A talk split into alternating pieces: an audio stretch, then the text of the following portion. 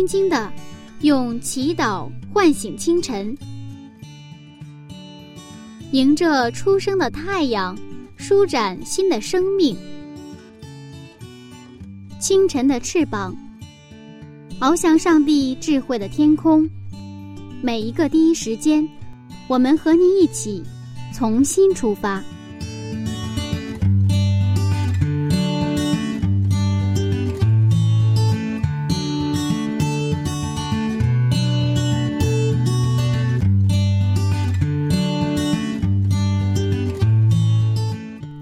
间与上帝相遇。精彩人生从上帝开始。各位听众朋友，早上平安，欢迎收听希望之声福音广播电台，这里是清晨的翅膀灵修栏目。今天柚子继续和您分享晨读创世纪的精彩故事。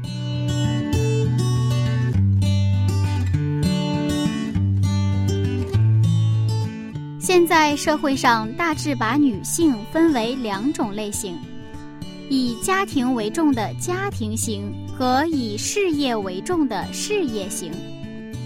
虽然这只是一个简单的分类，但是却反映了在人们的价值体系里，什么才是最重要的问题。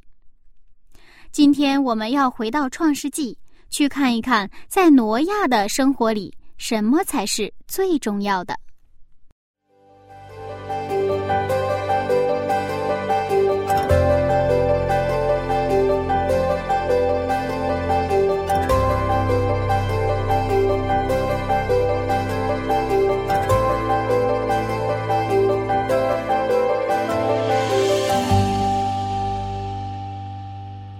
朴牧师你好，你好。听很多人都说你是一位工作狂，嗯，对于工作有特别多的这个热情。那在您的生活里，是不是工作是最重要的？工作非常重要，嗯，工作它是一个我们活着的一种表现啊，也是我们人生当中能够彰显出我们自己的思想、理想，包括品格的一种一种外在的一个东西。但是要知道，工作就是提到工作，有一个问题，就是为什么工作的问题。嗯，究竟为什么工作？啊，仅仅是为了工作而工作，还是说这个工作它有没有一个方向？工作是为了为了一个啊什么样的一个目标去工作？啊，这个我认为是可能甚至比工作还要重要。如果你没有这样的目标或方向的话，你的工作不可能有那样的激情和那种热情，还有一个呃这种。呃，那种遇到各种各样挫折问题的时候，越挫越勇的那种劲儿出不来啊！所以这个呃，按照这个圣经的话，耶稣基督他就是在遇到在在约翰福音的五章当中，他不是安息日医治了那个毕斯大的病人了嘛？嗯。然后后来那些法利赛人、那个犹太人就给他挑衅嘛？为什么你犯这个安息日的诫命？耶稣当时就回答说。我的父在做工，所以我也在做工。其实创创世的一章一节开宗明义，起初上帝创造天地。那么，上帝是什么上帝？是工作的上帝。但是，上帝工作的目的目标就是为了人，为了去让人能够去得到一个最佳的环境，让他过最幸幸福的生活。耶稣来到地上，他一直在工作，实际上是。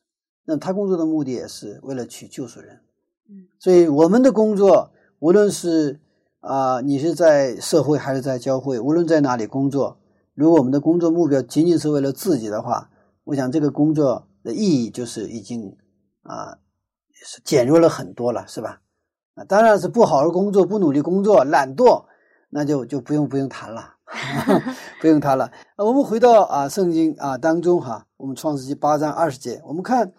挪亚在出了方舟之后，他首先做了什么？啊，我们看八章二十节，《创世纪》八章二十节，挪亚为耶和华筑了一座坛，拿各类洁净的牲畜、飞鸟献在坛上为燔祭。嗯，挪亚方舟出方舟之后的第一件事，正常来说，他的第一件事是应该建立自己的家园，给自己盖房子，有地方住，是吧？嗯，然后呢，得有东西吃。但是我们今天看到挪亚做的事情，跟我们想当然的事情是完全的不一样。嗯，那么我们现在刚才因为谈到工作的话题，那么在大学毕业以后，大学生都面临很大的压力，就是就业的压力。这个压力不仅是这些大学生本身有压力，连这个大学生的父母也有压力。所以大学生父母在指导他们的孩子去这个考大学的时候，啊，那么首先考虑这个。工作能不能以后有好的职业，是吧？有没有好的出路啊？他们的收入多少啊？就考虑这些问题，就很实际的。这跟我们考大学的时候完全不一样。我们考大学的时候不涉及这个毕业就业的问题，因为我们那时候大学毕业了，全是国家干部，全是国家统一分配，就是没有自己什么 我要找那个工作那个工作，没有这样的问题。呃，所以刚开始我也不太理解，不过我后来慢慢也理解了他们的这种压力哈。啊，因为这个这种压力已经，他们在大概到大三的时候，如果是四年本科的，大概大三的时候已经开始就有这个压力了，是吧？嗯，我们那个是一直到毕业没有任何想法，成天欢天喜地哈。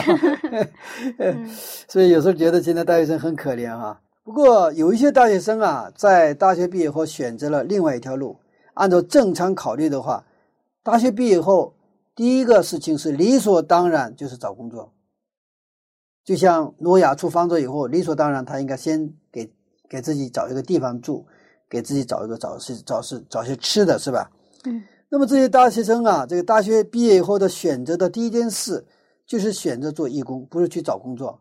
他们在老人院、孤儿院做志愿者，还有一些大学生拿着很少的钱到国外一边旅游一边做义工。比如哈，呃，最近比较出名的有个人，有一个学生叫济南大学毕业的大学生叫安心。他拿着一万块钱，在第一年时间里边，他没有去工作，而是去走遍了五个国家，参加了八个义工项目，收获颇多。啊，最后呢，啊，他写了一本书，也关于这一年还出了一本书。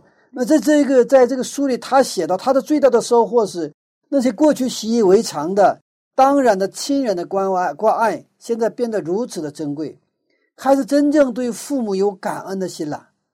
啊，他改变了大学毕业以后理所当然第一件事找工作的老路子，走上一个奉献的一个新路子。其实我们常常生活在一些固定的思维模式当中，我们想的很多想当然不一定就是全部，就是你哪怕是现在你想的非常确信，就是这个就是那个，不是全部，因为我们人是有限的存在，我们做的也有限，想的有限，啊。所以说，你把有限的不要当做是绝对的，啊，这就是我们啊，就是现在属于突破就业压力的，也是一个很重要的一个思路。那么，当挪亚离开方舟之后，他的第一件事情，也是突破了我们所想象的想当然，而是第一件做了什么？就是筑了一座坛，也就是说，用今天的话说，就是盖了一个教会，现做敬拜，啊。这个祭坛呢，是人类出现的第一个啊祭坛的词语，就是在圣经当中第一次出现啊这个祭坛这个词。嗯，因为在之前的话，就是什么呀，开始什么叫耶和华的名字了哈。嗯，那这个历史实际上也是祭坛的历史。呃，因为我在教会里工作以后啊，呃，我就偶尔也接到一些外地的一些教育的电话。那些电话当中是有一些外地的青年呐，咱们教会的青年来到北京以后的啊，第一个电话打打给我，然后呢问我啊，不是找工作哈，能不能牧师给我找个工作？不是这个意思，而是打电话问我啊，教会在哪里？我想去聚会啊。其实当每次我在听到这样的电接到这样的电话的时候，其实我是很开心的哈啊。当然他在教他因为到这儿举目无亲嘛。他找到教会啊，要找到自己的亲人，但是呢，我想他也没有忘记这个敬拜，对不对啊？然后就像啊，不是第一个去找工作，而是第一个去找教会，啊，这个就像挪亚就是出了方舟之后，第一件事他做了祭坛一样。那我的家呢？啊，那么差不多啊，一年搬一次家啊，这些年。啊，应该是我这二十多年应该搬家不止二十次，应该是也许是三十次，我都没数过哈。有的是一年搬几次家，嗯，不过无论我搬到哪儿，我的家就是一个聚会点，啊，就是 open house，就是一个祭坛。这一点我特别啊啊感谢哈，因为因为一家人就是夫妻俩都是信上帝的，所以说这才成为一个可能哈，而且是往往这个女方如果不积极的话也做不到，因为来客人都是看他的颜色嘛，因为来客人来到家里聚会聚完会之后都一起吃饭，那下厨房一般都是姊妹嘛，对不对啊？所以我我真的很感激哈，如果我们都有地方住，却没有聚会的地方。这是一个悲剧，是对我们是对我们上帝的不信，是对我们信仰的否定。那么我们城市的这种文化啊，越来越发达，越来越繁盛，我们越来越忙起来之后，其实啊，现在聚会的地方越来越难找，费用很高，啊，而且我们不像过去一样，因为我们平时很累，所以周末的时候我们也不太愿意，不太喜欢在家里接待人。啊，宁可我就来人的话，在外边饭餐厅里边是吧？一起吃饭，不愿意在家，因为在家里这个是很老比较劳累的事情。何况我们如果在家里来很多的人来去，如果聚会，包括一些陌生人来的时候，这个是需要信心的啊。我想有的时候想，如果我们的教育家都能拿出自己的家，把自己家变成 open house，然后呢？邀请社区的周边的人来聚会的话，我想可能我们的聚会点就会很多很多，而且这个没有什么费用。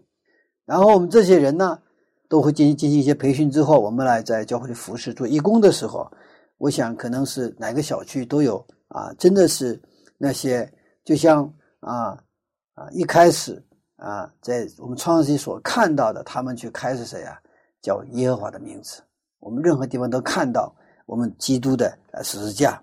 嗯诺亚出方舟之后，他看到是一片荒凉，他要考虑的理所当然是如何吃饭、住在哪里。但是诺亚没有这么做，他现做的就是建了祭坛。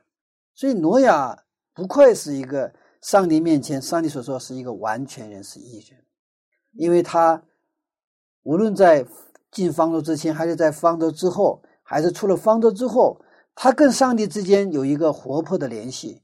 而这个联系正是他的一个生命的一个一个源头，他这个东西是隔不断的。如果隔断了，那么这个挪亚也是意味着他就结束了。嗯啊，挪亚出方舟之后先建祭坛有什么意义呢？因为如果要是我的话，我想我可能会先找一些吃的，对我先先得到很多的东西，保障我的这种安全感。是啊，挪亚知道当这个罪人被洪水水葬的时候。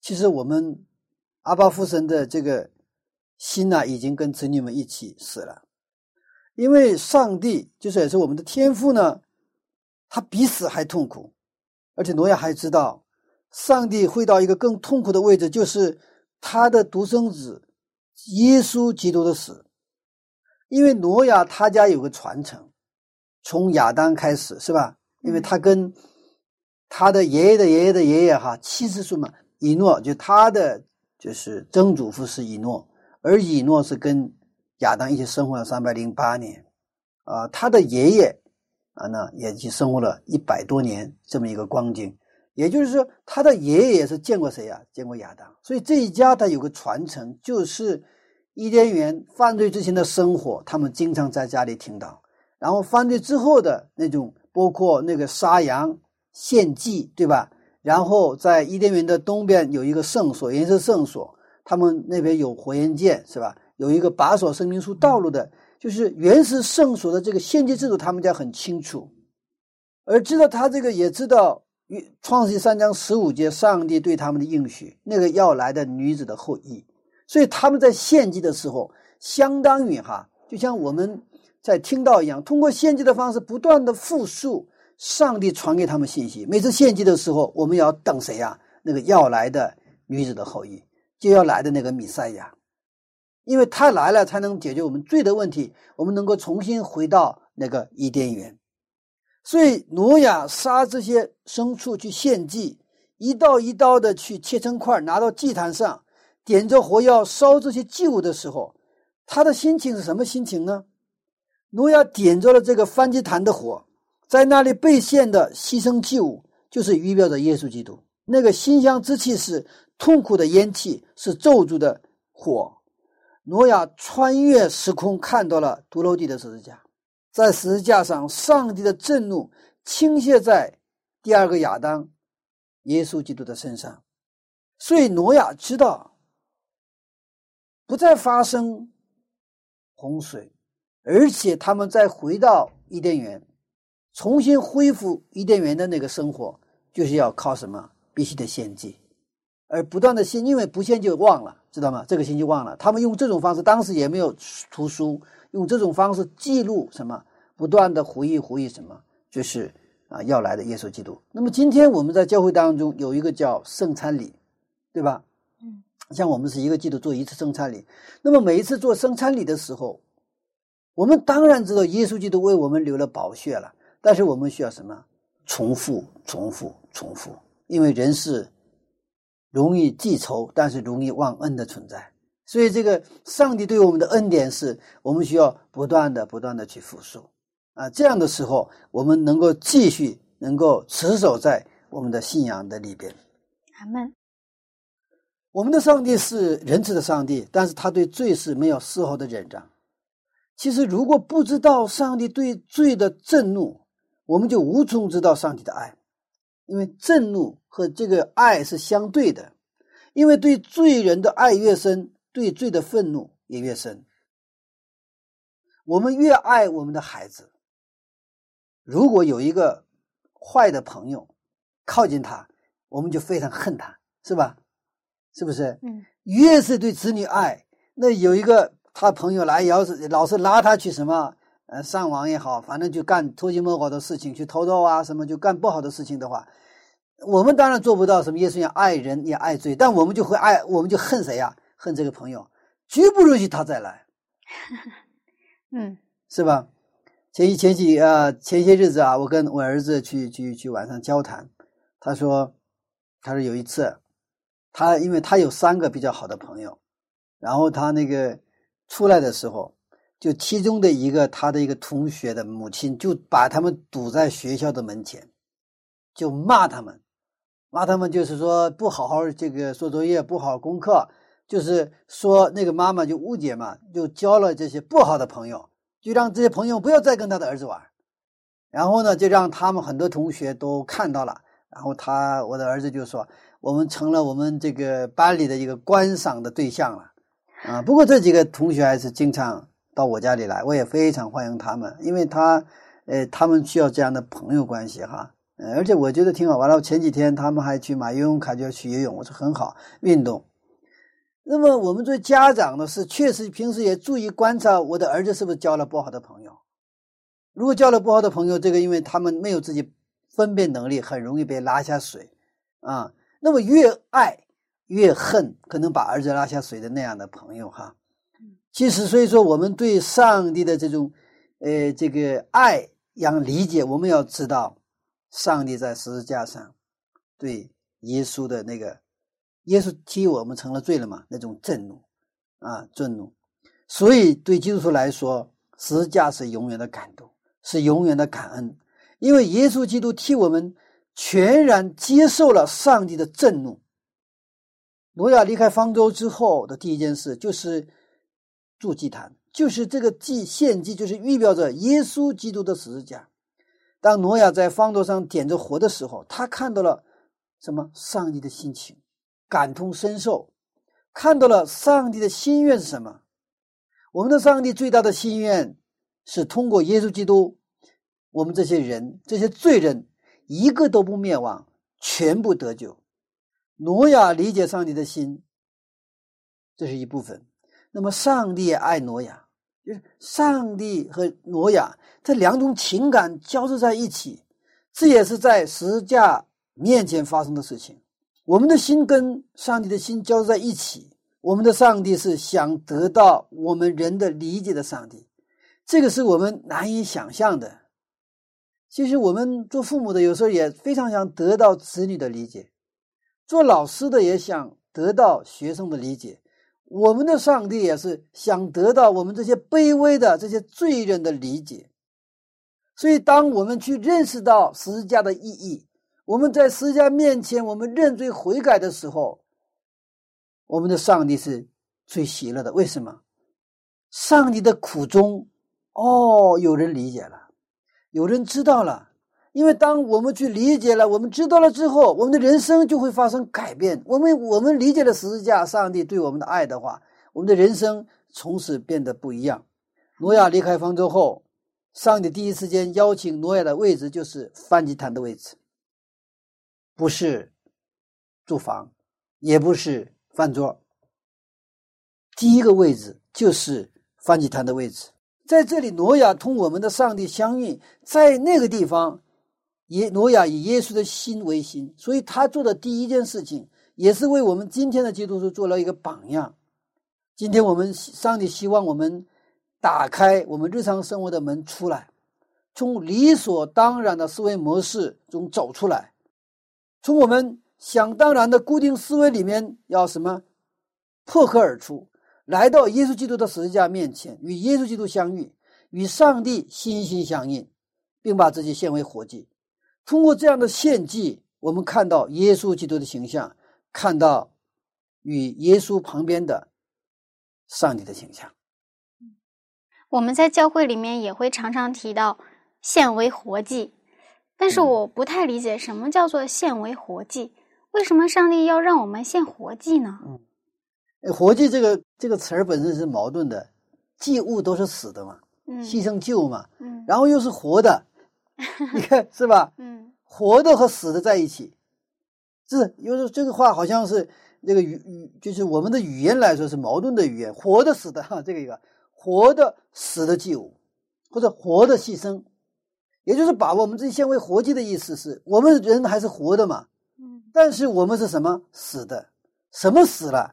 我们个人的想法，我们个人的这个经验，我们个人的固定思维，我们个人的喜好，我们个人的习惯，全部让它死掉。然后呢，按上帝的话生活。有我们的想法，它是跟上帝的想法是冲突的。我们的想法是拒绝上帝的想法的。我们的经验是拒绝上帝的想法的，我们的感觉、我们的喜好、我们的习惯也常常是跟上帝是作对的，所以这些东西都是要什么？把它拿下，这叫活祭哈。所以耶稣也说，让门徒们要跟随他的话，你们要什么？背起你的十字架跟随我。其实这个也是很多人误解这个圣经经文。其实十字架背起十字架跟随耶稣的话。我们是背起我们每个人家家就我们中国话有叫家家都有一本难念的经，我们把家家都有一本难念的经当做十字架啊，我我的十字架，我们家的十字架啊，比如我的孩子有病，那是我们家的我的十字架，不是圣经讲的，耶稣讲的十字架不是，十字架是死，十字架是死，也就是说你背弃十字架跟随我的意思，你就是先为活祭一个意思。你把自己的想法、经验、感觉，一切都全部放下，全然跟随他。不然的话，我们是跟耶稣是为敌的，因为我们是罪人。所以这句话换到尼哥底母就说：“你们要重生。”这都实际上是一个意思。所以说，当我们把这些纤维活祭的时候，也就是说，我们背起十字架跟随耶稣的时候，才能跟上耶稣，才能跟耶稣相遇。才能看到耶稣基督的形象。这个时候，我们心中的不满、乌七八糟的东西才会得到洁净，在耶稣的面前。阿门。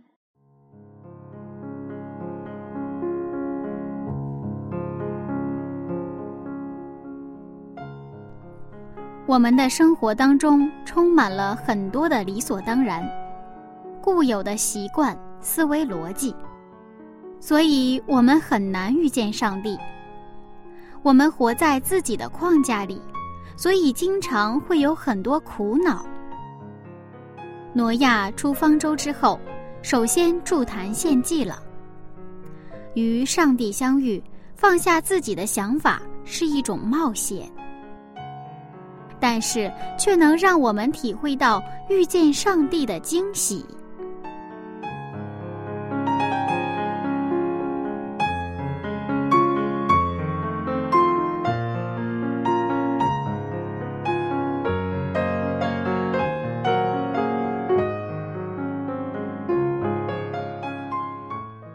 好了，柚子和大家分享一首歌曲，我们一起来听。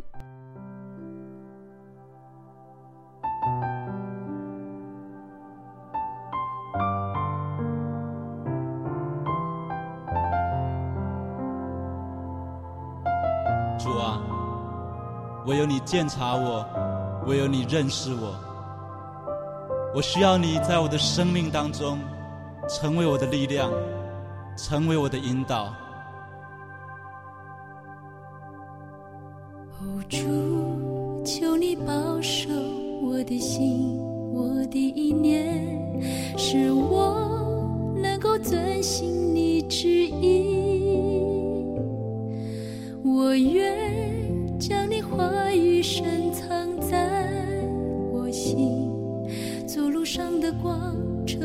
消遣的灯。哦，主，求你坚固我信心，我的力量，使我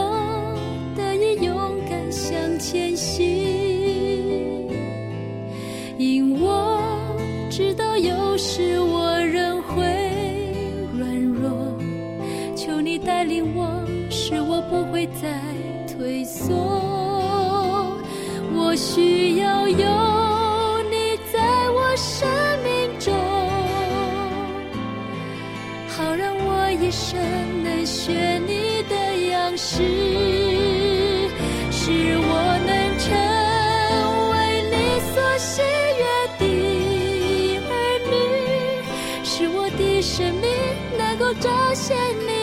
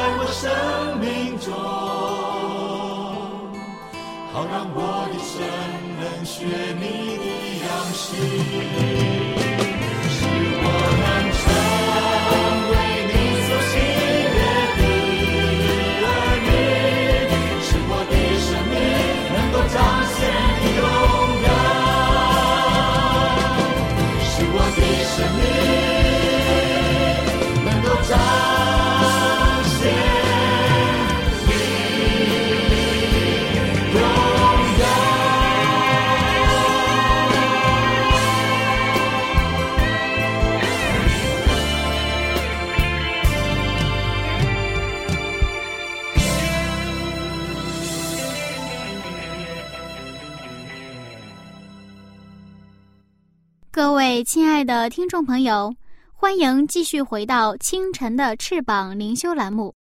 接下来我们精彩继续。那么我们在生活当中每天起来的第一件事情是什么呢？我们大学毕业以后，中学毕业以后，毕业之后做的第一件事是什么呢？我们结婚之后要做的第一件事是什么呢？是要旅游还是什么？我们搬家以后，第一件事是什么呢？我的病得到医治之后，第一件事要做什么？我跟妻子或者老公吵架之后要做的第一件事是什么？其实我们的生活当中都会遇到这样的第一件事情。有一对夫妻结了婚，结了婚之后，他们去到他们非常向往的，他们攒了很多的钱，然后去旅游，到海边去旅游，这个也很好，很美，是吧？留下美好的回忆。但也有夫妻是什么呀？结了婚之后，他们的第一件事是什么？他们也攒了一些钱，他们去举布道。也有的人夫妻是结了婚之后，他去做第一件事情是探望什么？探望一个孤儿院。所以这是我们的选择是不一样的。大学毕业后，我们今天讲了那个安心嘛，暨南大学的那个安心，他毕业后第一个工作，第一个事情不是去找工作，而是去做义工，走遍了五个国家，做了八个这个义工的项目，啊，然后他收获非常的多，比上班收获多多了，是吧？然后又写了一本书，这个又激励了很多的大学生能够去重新思考，就是他们大学毕业后他们的人生路怎么走，因为这一年通过义工。他就开始思考，我以后的人生应该怎么走，不仅仅只是为了大学毕业后就上班呃拿工资，然后就生活、结婚、生孩子，诶，忙忙碌碌一阵儿，发现该退休了，然后再发现啊，快到我登产门前了。其实我们的人生啊，其实年轻时候感觉不到，一到年老就会发现什么？哦，所罗门说的真对，虚空的虚空，虚空的虚空。但是在我们人生开始起步的时候。当你毕业以后，第一件事你做了什么？这个决定你一生要做什么。所以说，你首先做的事就是你的人格，你首先做的事就是彰显你的价值观，也是你的人生观。耶稣说：“你们要先求他的国和他的义。”就像挪亚走出方舟，我们也需要走出我们日常生活的怪圈，走出我们那些想当然的世界，让敬拜的生活成为我们的日常生活。让服饰和爱成为我们理所当然的世界。阿门。我是最喜欢圣经当中马太福音六章三十三节，你要先求他的国和他的义。这个这个话，这个经文是好像很很很抽象，但是这个已经对我来说是很具体的。你先求他的国和他的义，其他都要加上。所以说，你看，挪亚出了房子之后做的先求什么了？他的国和他的义。那他后来有没有地方住吗？没有，没有东西吃吗？都有啊，住的、吃的，上帝会加给他。上帝当然知道你的需要，我们要做的先求他的国。所以挪亚就这么做了。耶稣基督，你看啊，耶稣基督，他当他三天、第三天复活之后，他做的第一件事是什么？知道吗？他做的第一件事是先到什么天上，先。到这个天父那儿先报道，然后上那里去先确认什么？我现在在十字架上所流的血有没有效？我的赎罪是不是完全？在天庭他得到确认，你的赎罪是完全的，你所流所的所流的血是完全的。也就是说，真的是成了。然后他马上又回来干什么？因为他还有一些事情没有做。他带着他的门徒继续学习圣经，四十天，然后再加十天，他们就说同心合一的祷告，集中。这个时候，圣灵在第五十天的时候，五旬节的圣灵就配降。所以我们看这个圣经，如果我们这么去看圣经，圣经是非常有动感的。我们看那个玛利亚，她非常爱耶稣，所以她第三天复活之后。他第一个事情，清晨黎明天还未亮的时候，他就跑到什么那个坟墓上去，是吧？这是他做的第一件事情。当森林充满的时候，吴勋杰这些门徒们做的第一件事情就跑出去传道，没有什么。所以我们啊啊，对我们来说。先求他的国，他的义，其他要加上。他应该成为我们人生成功的一个公式。公式。当上帝在挪亚洪水之后，这样通过挪亚又开始了新的创造、新的历史。今天，当我们像挪亚一样，我们先求他的国、他的义的时候，上帝也会通过我们开始一个新的创造、新的历史。所以，人类历史呢，从挪亚又重新开始了。是吧？它是属于第二个创世纪一样，因为我们真的把我们的什么第一时间分别为圣，嗯，所以早晨的第一时间干什么，也是你的人格。早晨的第一时间你看，妈妈早晨起来以后第一个事情干什么？为孩子做饭，为孩子喂奶，反正是为孩子为别人。但是孩子们第一时间起来干啥？是吧？那有的人我也曾经见过这么一个人，他早晨起来第一件事就是喝酒。哇啊，从早上开始喝酒，这个我还真的少见。一般是中午和晚上喝酒哈。他早上起来的第一件事就是喝酒。当然，他就是没有活过五十岁，死了。他这个人还是曾经是就是品位很高的一个人，啊，部队转业就把一个转业军官嘛。但是他就是就是就是有这么一个习惯。我们第一时间是把它献给上帝，就是再忙我们放下一切。所以我们也看到。那些早晨上班所以路途遥远的人也是第一时间就在车上，他们也是参加早灵修，要把第一时间献给上帝。如果不把这个时间献给上，这个时间就是瞎想了，是吧？一整天这想这个想那个，脑子很乱，然后 很累啊。但是呢，上帝给我们的一切都是让我们充电，使我们更加有力量。所以我们带着这样从上帝来的力量来开始一天的生活，我想这一天也会能够。继续在我们上帝的祝福当中，我们我们继续看啊经文，他当他出方舟献了祭，这个这个筑了祭坛，然后献祭之后，看上帝怎么去啊去回应啊。二十一节，二十一节，耶和华闻那馨香之气，就心里说：“我不再因人的缘故咒诅地，也不再按照我才行的灭各种的活物了。”嗯，为什么上帝这里说不再咒诅地了呢？是啊，我们在在前面的时候，呃，我们看到上帝咒诅地了，是吧？嗯。当夏娃犯罪之后，啊，那个就咒诅地了，啊。那么上帝有一个决心，就是即便人有罪，也不会因为人的缘故咒诅地了。上帝改变了心智，但是有条件呢。什么时候？地还存留的时候。嗯。地还存留的时候。什么叫做地还存留的时候呢？难道说这个地还有消失的那一天吗？是啊，就是正是这个意思。这个概念就是地不会永远保留，就是地有消失的一天。哦，在这一点上有不少有趣的推测哈。但是通过圣经我们知道，天地不是永远的，会有一天地球将恢复挪亚洪水前的一个状态。我们看彼得后书三章十节、十二节。彼得后书三章十节十二节，但主的日子要像贼来到一样。那日天必大有响声废去，有形质的都要被烈火消化，地和其上的物都要烧尽了。在那日天被火烧就消化了，有形质的都要被烈火融化。哇，这里什么地和其上的都要烧尽了是吧？全部消化，全部融化了。什么时候？主来的时候，也就是耶稣复临的时候，我们再看启示录的六章十四节到十四节到十七节。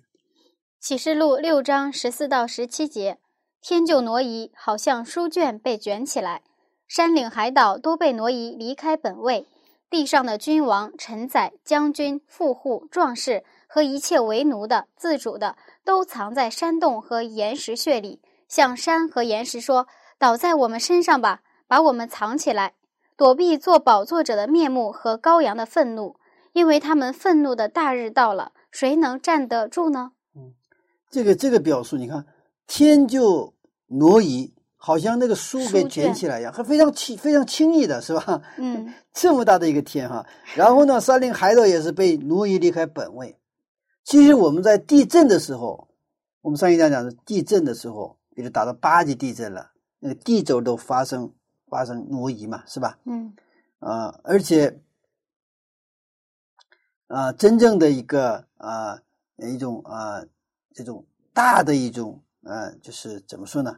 远远超出这个地震的哈，就是耶稣复临的时候这样的一个行行为的时候，那个是我们想象不到的，是吧？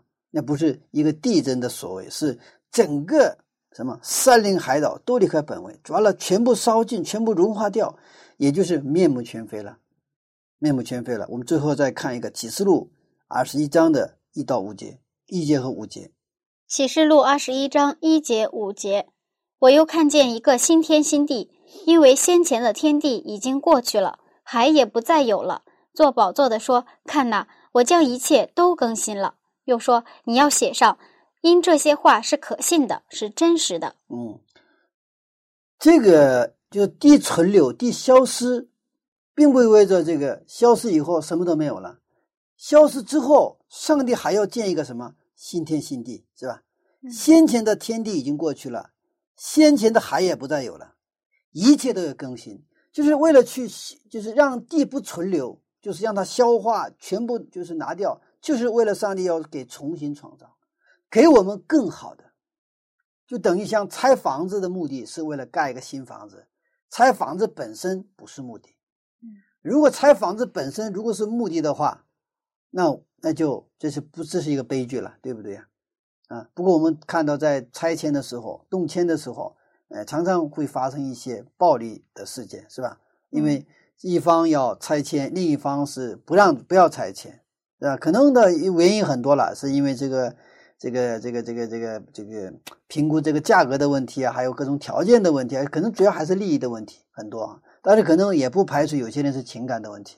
嗯，我住了可能五十年了，或者说我住了祖孙三代了。我不想离开这个地方，我也不想换成新的地方。别看你这新的地方再好，这个条件再好，我也不想搬，我还是喜欢这个老房子。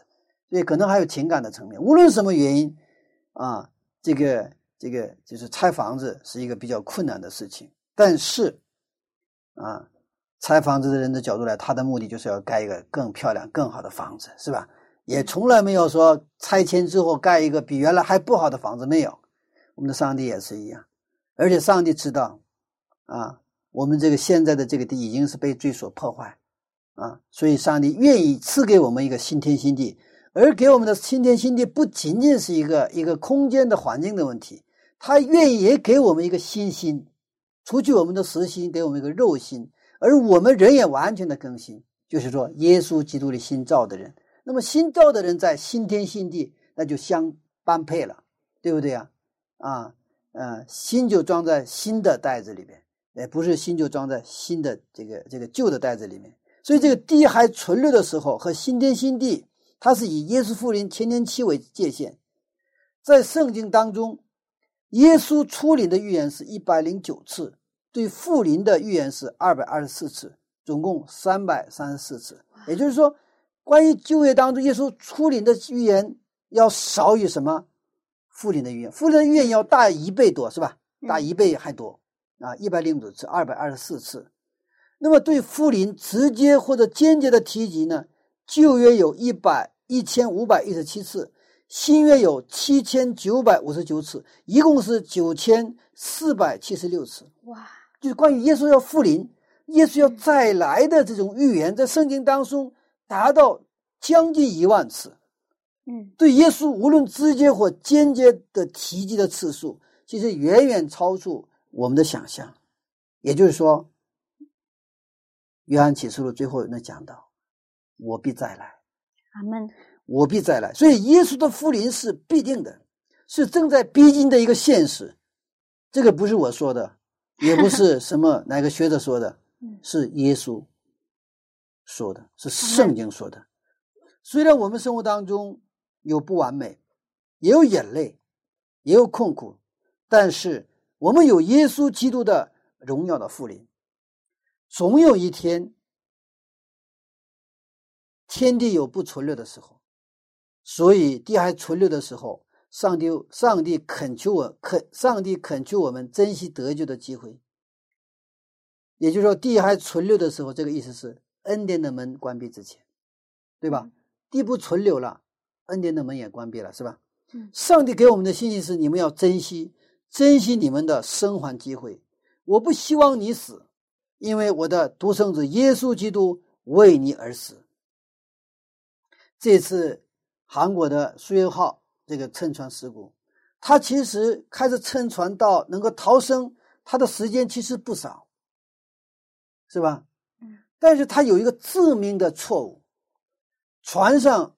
这个船长先逃跑了，然后船上没有去，呃，他的发布是让他们待在原来的船舱里边。完了，本来是让他们就是有一个广播是让他们先，因为现在情况不太明明确嘛，你们先不要乱，是这个意思，不要乱，不要慌乱，你们暂时待在船舱里边。但是问题是，这个是很好的，下一个应该还有一个广告，什么呀？他们准备好这个出摸清情况之后，必须告诉他们离开怎么穿舱，然后用什么路线哈，然后怎么去穿，应该有这个，但是下边的广告就没有了。所以好多人。待在船舱里就就硬给弄死了。其实他们有出逃的机会，出逃的时间，有这个，也就是说，这个船还存留的时候，也就是他们有这个恩典的门还没有关闭之，他有这个时间。而结果有一个老人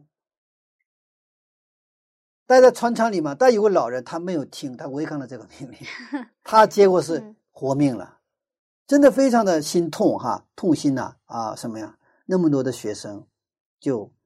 淹死了，但是我们的上帝不是这样的船长，我们的上帝是不是自己先逃生的上帝？这个船长，我们的上帝什么？他是愿意把自己的命拿出来为你牺牲的这么一样一样的一个上帝。阿门。那整个这个地球是如果是一条船的话，我们耶稣基督这一位船长，他把自己愿意献在十字架上，把自己献为什么？一个一个祭物，一个牺牲，就是让我们。有什么逃生的机会？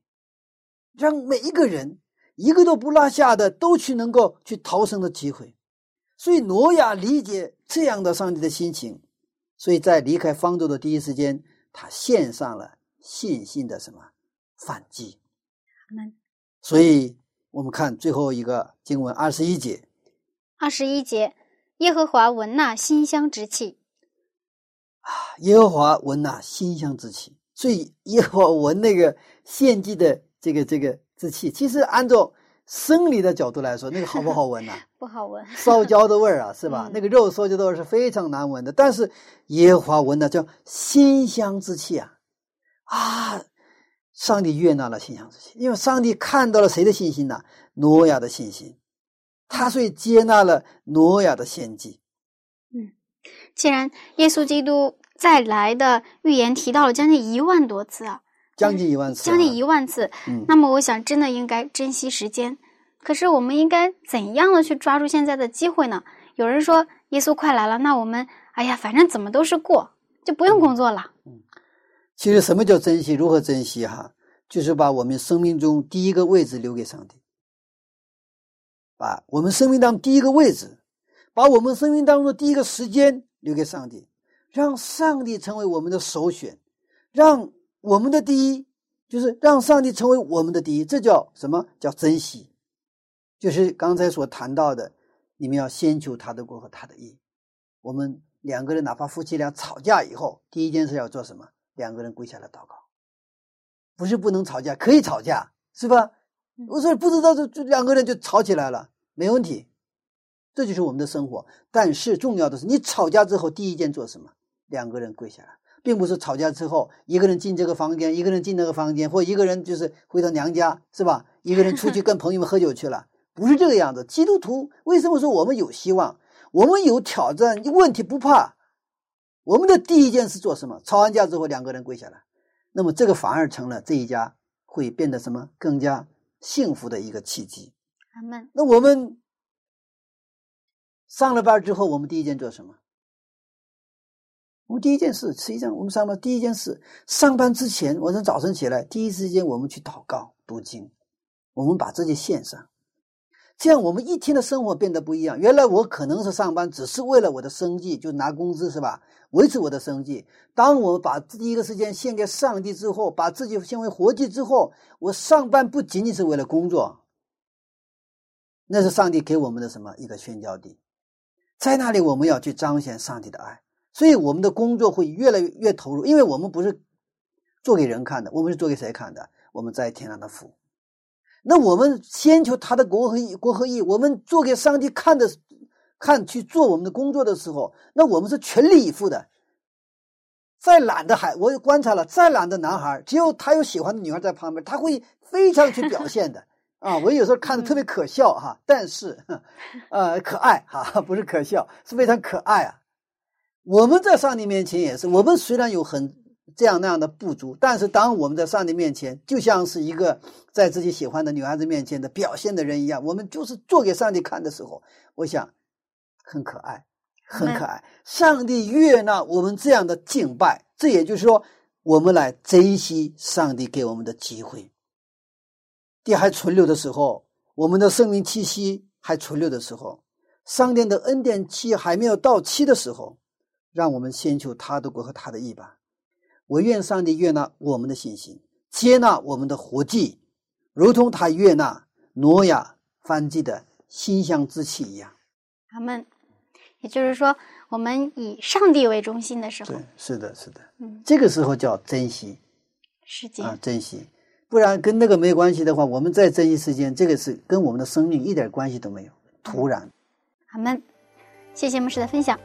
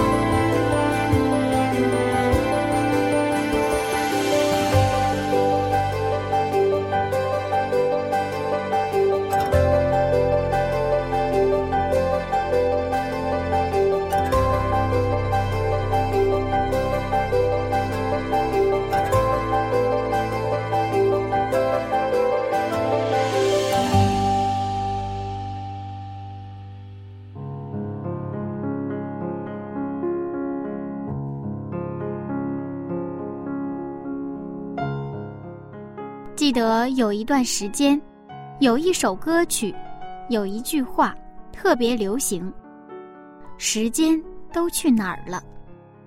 是啊，时间总是在从容的流淌着，如果我们稍不注意，就被落在了后面。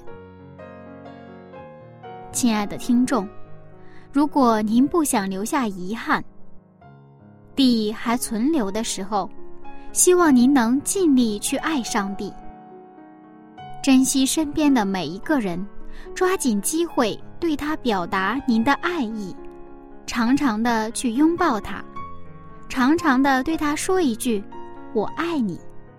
希望今天听到我们节目的每一位听众，都能对您所珍惜的每一个人表达您心里的爱意。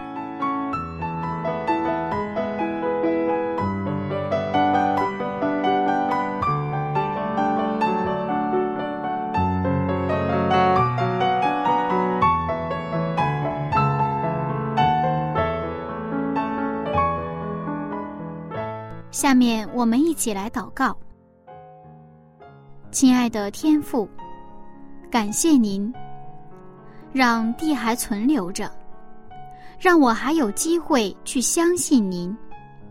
天父上帝呀、求您帮助我，使我不虚度光阴，让我的生活成为敬拜的生活。这样祷告是奉耶稣基督的名祈求。阿门。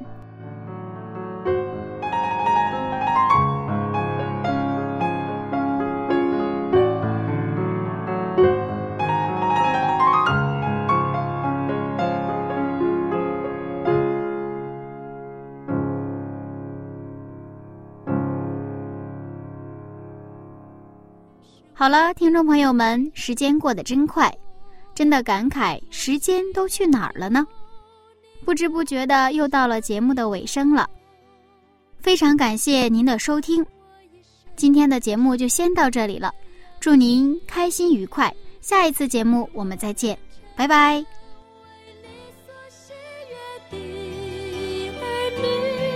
是我的生命能够彰显。